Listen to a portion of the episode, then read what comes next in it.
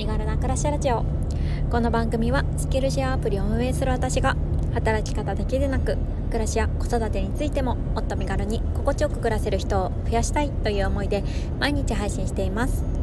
毎朝6時に配信をしているのでお気軽にフォローやコメントをいただけるととっても嬉しいです。おはようございます、えー7月25日火曜日です。皆様いかがお過ごしでしょうか？はい、今日もですねちょっと昨日に引き続いて、えー夫と2人で、えー、と対談形式でね放送をしていきたいなって思っています。今ねちょっと車の中なのでもしかしたら、えー雑音が結構ひどいかもしれないんですが、えーご容赦いただければなと思います。で今日のテーマが一応私たちですねこの土日、えー大阪の方に旅行をしてきたんですよね。で、えー、とその時の、まあ、目的主な目的としては、えー5歳長女が1人で初めてちょっとねサマーキャンプに参加をしてきましたでその、えーサマーキャンプの送り迎えで、まあ、岡山から大阪までねちょっと行かなければならないということで、まあ、せっかくならね私たちも大阪に1泊して、まあ、楽しんでこようというような 感じで行ってきたんですよね。で、まあ、そのあの長女のねサマーキャンプの振り返り、まあ、その時のね いろいろなちょっと心情心が動いた瞬間とかもあったのでそのことの振り返りと、まあ、あの大阪でのね、えー次女との、まあ、初めての親子3人だね。親子3人が初めて、うん、だったので、まあ、それの振り返りもしていきたいなと思っております。お時間のある方ぜひお付き合いいただければと思います。はい、であ一応ですねあのそう夫がですねこちらの スタンド FM でも配信をしています。えっ、とサラリーサラホーチャンネルという 番組をやっています。サラホーさんというねあのスタンド FM ネームを使っているので、えーサラホーさんと呼ばせてもらおうかなって思っているんですけどどうでした？あの長女5歳長女長女長女さんをあの、まあ、初めてねあの初めてだったじゃない。そうだね。ね、あのサマーキャンプ行きたいって言って送り出した時のなんかこうサラホーさんのこう心の動きとしてはどんなでした？いやあのーまあ私としてまあその長女がどんな感じでバスに乗り込むかっていう、ん。表情次第でもこっちの感情も変わるなっていう風なのがあって、うんで ねまあつのみさんと一緒に予想してたのが最初結構もしかしたら泣くんじゃないかなみたいうんね泣くかなって思ったよね。な思ったら、うん。逆に今回一緒に唯一のその元々の友達も一緒にいるっていうことで。あそうそうそう。今回あの今までの保育園あの前通っていた保育園で一緒だったお友達がちょうどバスが一緒で久しぶりにね会うっていうねタイミングだったんだよね。でそこでその お友達がもうめちゃくちゃもうママパパに抱きついて離れなくて泣いてたね。泣いててでそれをうちの長女が見て こいつ大丈夫かおいみたいな顔してて 結構冷静になってて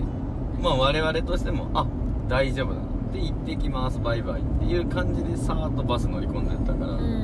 なんかねあのお友達が泣いてなかったら逆にうちの長女がねちょっとこう泣いてた可能性もあったよね。ももしかしたら長女より角見さんあなたが泣いてたかもしれない。いやもう本当にねちょっともう心配すぎて前日眠れなかったからね私。そうだね。普段10時ぐらいに寝てるのに2時ぐらいまで寝れなかったっそうなんかもうあれ持ったかなこれ持ったかなっていうのもあったしもうなんか夜中おねしょしたらどうしようとか、はいはい。寝れなかったらどうしようとかめっちゃいろいろなことがこう心配になっちゃってね眠れなかったね。そうだね。そううんうん。でもまあね無事にそのお友達のおかげって言ってはあれなんだけど、うん、あの無事にねあの乗り込んで、うん、あの行ってこれてよかったなーって思うんだけど。で今回のそのキャンプのいいところはそのその数時間ごとにあのブログを更新してくれてたんだよね。あそうそうそう。保育園の先生うん、保育園の先生がね。だからそこでなんかその状況が今どうなってるのか。で写真とコメント付きであったからあ写真と今何してんだろうどこにいるだろうっていう探すのも面白かったかなっていう。うんうん。あのブログが結構なんかあ今こういうことしてるんだなっていうのが分かってよかったよね。そうだね、うん。そうそう。でまあ一応ねそんな感じでもうもう行っちゃっ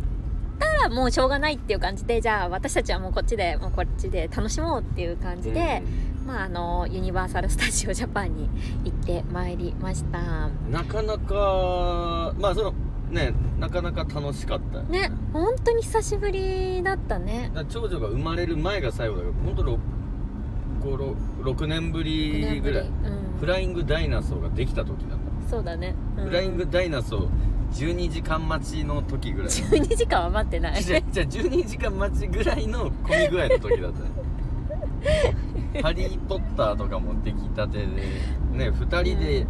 デートとして行ってお互いシングルライダーで乗ってね。そうそうそう。もうこれあの普通に待ってるのだともう34時間かかるからもうこれ1人ずつ乗ろうって言ってデートなのに1人ずつ乗ったよね。そうだね。違う4人家族の隣にん なんか新婚さん男性1人みたいな。ポツンってね。でつのみさんが前に乗ってて違う家族と一緒に乗っててキャキャキャキャ言ってたし そうそんな感じでも久しぶりの USJ だったんですけど、まあ、今回は、まあ、あの次女はねあサマーキャンプには行けなかったので本当に初めて、えー夫婦プラス次女っていうこの3人家族3人家族っていうのがこの次女にとっては初めてだからまあなんかそれもいい機会だったよね。すごいだからもうパパママをうん。独り占めできるっていうような感じで、ね。うん。まあ、まあ日頃 のなんか暴れん坊感もなんかまあ一人だったからなんかまあ見やすかったから緩和されたっていうのもあったうんうんかもしれない、うんうん。結構面倒見やすかったからそうだね。うん。なんかそれも新鮮でまあいい体験だったなっていうのとまあ次女がねお金かかる前に行けてよかったね。そうだね。ユニバー4歳からお金かかった。なそうそうそうそう。うん。だから今ギリギリ今3歳になる直前だったっていうところだったんで、うん。まああの乗りの乗れる乗り物が限りなく少なかったけどね。そうだね、まあ、だから無料なんだなっていうのがなんとかなとね分かったよねで多分我々のちょっと作戦が結構良かったのがしょっぱなまあまあ次女そのエルモとかセサミストリートとかキティちゃんとかの乗り物乗せた後にうん。いきなし次お魚さんお魚さんだよって言ってジョーズ乗せたんですよ。そうそうそうだったね。でジョーズの爆発とかもまあなんかおおみたいななんかその船長さんバズーカ撃ってるみたいな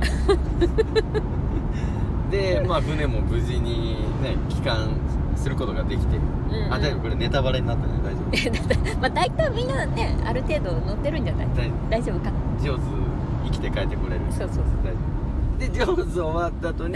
ウォーターワールド行ったの。行ってそうでここでですねもう本当大事件が発生したんだよね。これはね皆さん気をつけていただきたいんでそうそうしかもこれから夏休みシーズンで行く人多いかもしれないから本当これ言っといた方がいいね。あのウォーターワールドの名前間違ってない。あのなんかショーなんかそのアクションショーみたいな。ウォーターワールドっていいねウォーターワールドで、うん。もうその飛行機が突っ込んできたりとかあのウォーターバイクのパフォーマンス出たりとか水がとにかくかかる。でそういうまあショーがあって。で水をずぶ濡れになれなりたい客席とそうじゃない客席で分かれてるんだよね。そうそうエリアごとに分かれていてなんか本当あの濡れたくないわっていう人は濡れないエリアでちゃんと座ってかんあの見れば大丈夫なはずなので私たちはそちらの方で見てたんですよね。でまず前座あのショーが始まる前座でまずみんな水鉄砲みたいなのでビューっていう形で、えーかけられたまあ用意ドンでまずずぶれになったっていうところでまあ続きは。あそうそう。で結局、まあ、結論から言うと、まあ、私たちずぶ濡れエリアではあの見てなかったんですけどもうめっちゃ濡れたんですよ。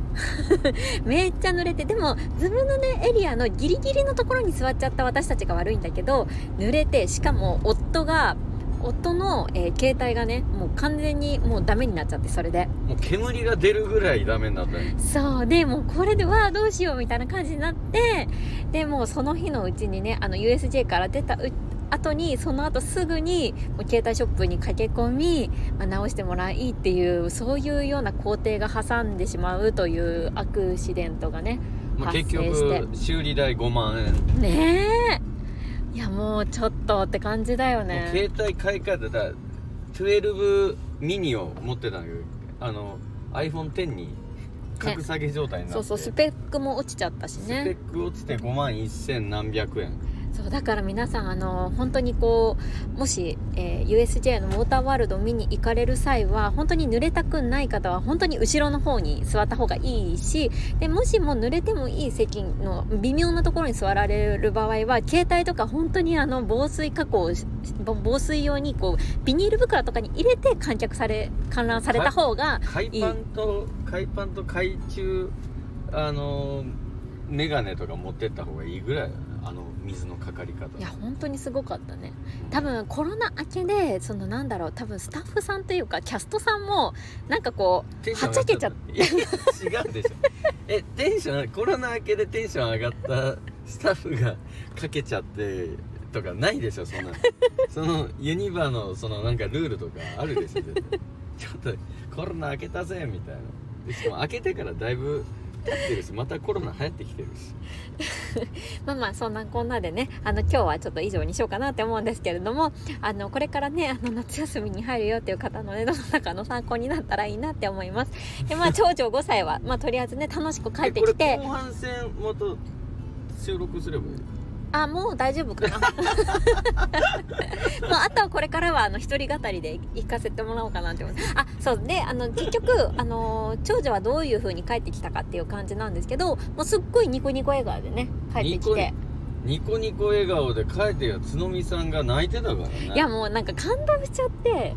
もうなんかママなんで泣いてるのって言われたそうもうなんかいろんな感情が込み上げてね泣いてしまったんですけどいやなんか本当親子ともどもいい体験になったなっていうね。そうだうね、ん本当またやりたいね。やりたいね、うんっていう感じでした。次はもう次女も一緒にあそうだよね。ね。うん、姉妹で一緒に行ったらまたね楽しいだろうし。も安心できるし、うんうん。はい、えーそんなこんなで今日は以上になります。ここまで聞いてくださった皆さん本当にありがとうございます、えー今日も良い一日にしましょう。それではまた明日。